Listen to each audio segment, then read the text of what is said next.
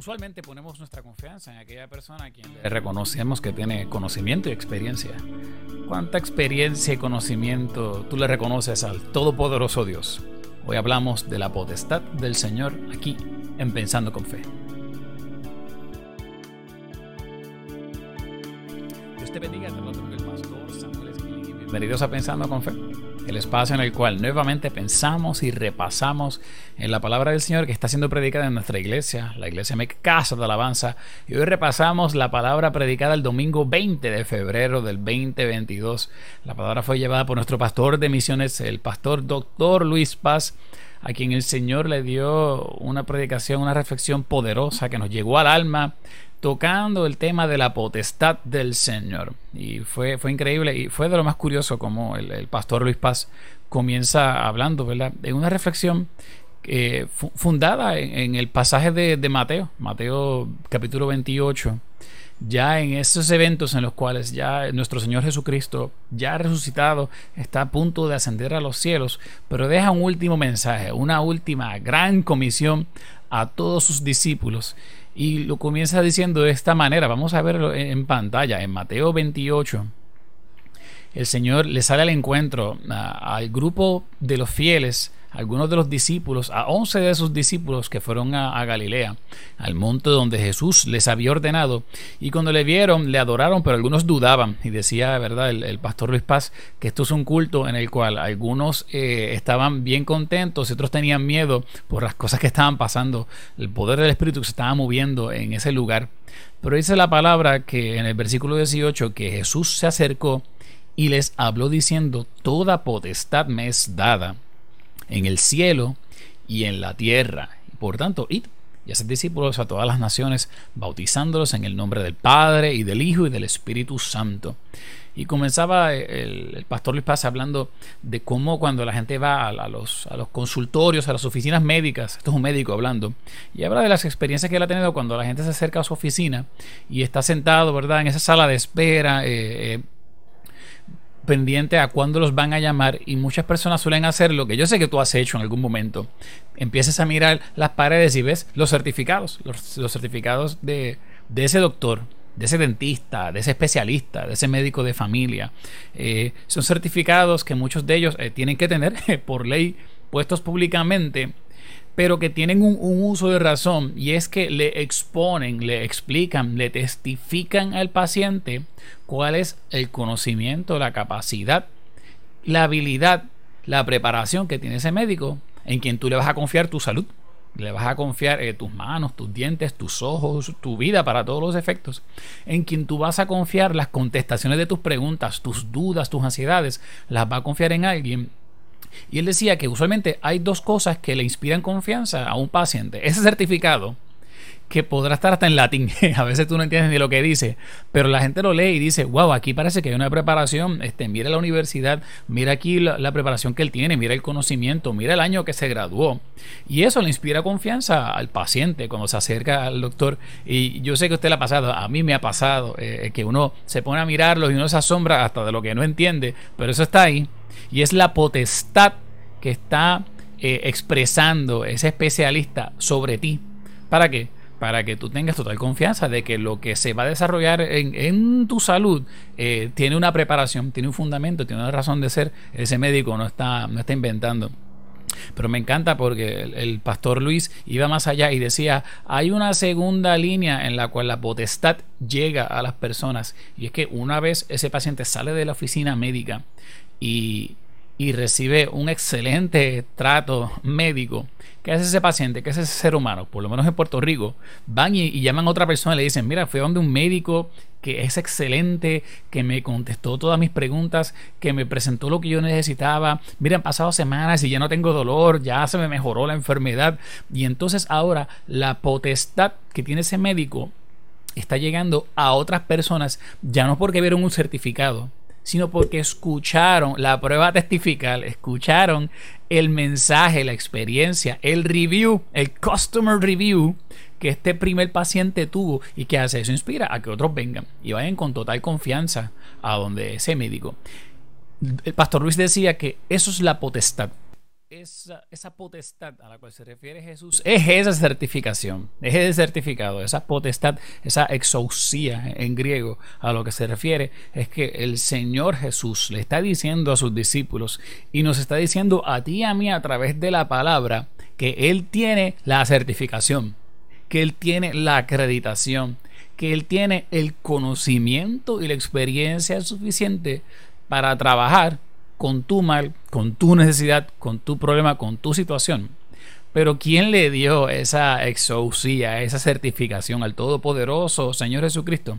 No fue una universidad, no fue una academia, no fue una colegiación. Él dice, toda potestad me es dada, se la dio Dios. ¿Por qué? Porque ya es de Él, ya la tiene. Ya Jesús tiene toda potestad. En Jesús está toda la potestad desde el principio de la creación y antes de la fundación del mundo, ya Jesucristo era y es, aleluya. Y por eso Él tiene toda potestad, porque es de Él, es de Él darla. Luego en otros pasajes van a ver que esa potestad, como es de Él, Él la comparte.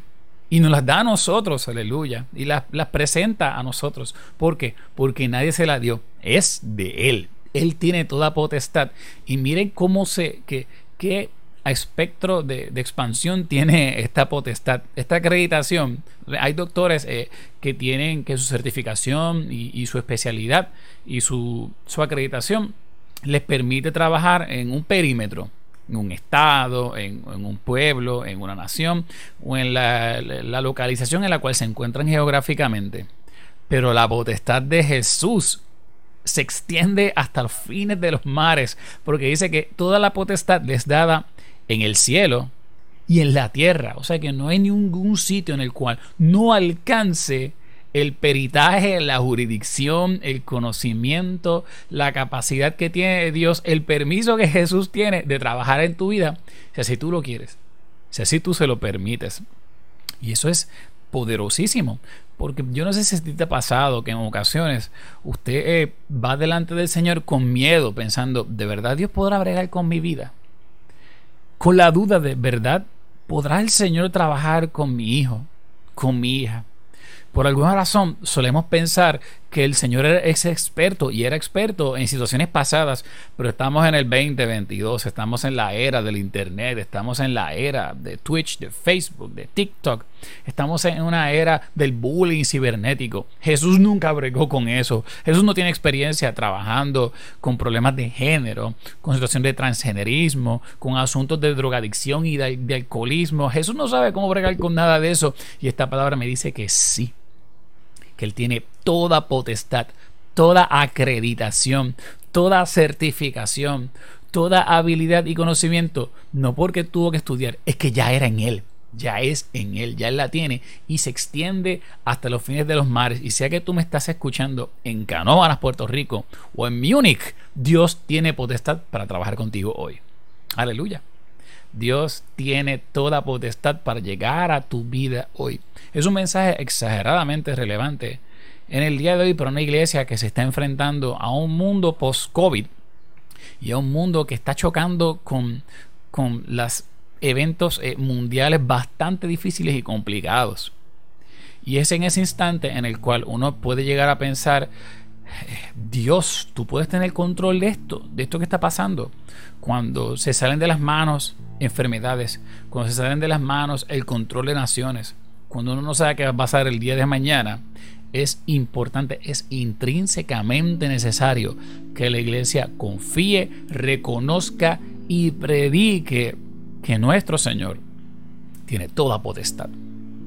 Y esa es la segunda, la segunda gran bendición, que esa potestad Él la tiene y tenemos que reconocer que Él la tiene, pero podemos además de reconocerla, testificarla. Podemos regar la voz, aleluya. Podemos hablar a otras personas y decirle, yo conozco a alguien que me trabajó súper bien el corazón. Yo conozco a uno que fue experto eh, eh, interviniendo en mis angustias, en mis enfermedades. Yo conozco a uno que resolvió lo que nadie podía resolver. Que se metió en donde nadie se podía meter. Que sanó lo que nadie podía sanar tú haces, tú llevas ese mensaje. Tú testificas de esa manera y estás siendo canal de bendición a otros. Díselo a tu hijo, díselo a tu hija. Compárteselo a, tu cónyuge. Compártelo con tus compañeros de trabajo. Dile, yo conozco a alguien que tiene potestad. Yo conozco a alguien que tiene potestad por encima de lo que decidan mañana en Europa o en América. Yo conozco a uno que tiene potestad. Es Jesús. Es el Señor. Es nuestro Salvador. Y son palabras que nos invitan a pensar eh, en cuántas ocasiones tú has venido, hemos venido delante del Señor eh, con el miedo de que Él no tenga el expertise para poder trabajar con nuestra vida. ¿Cuántas veces hemos dudado de que Él tenga el interés?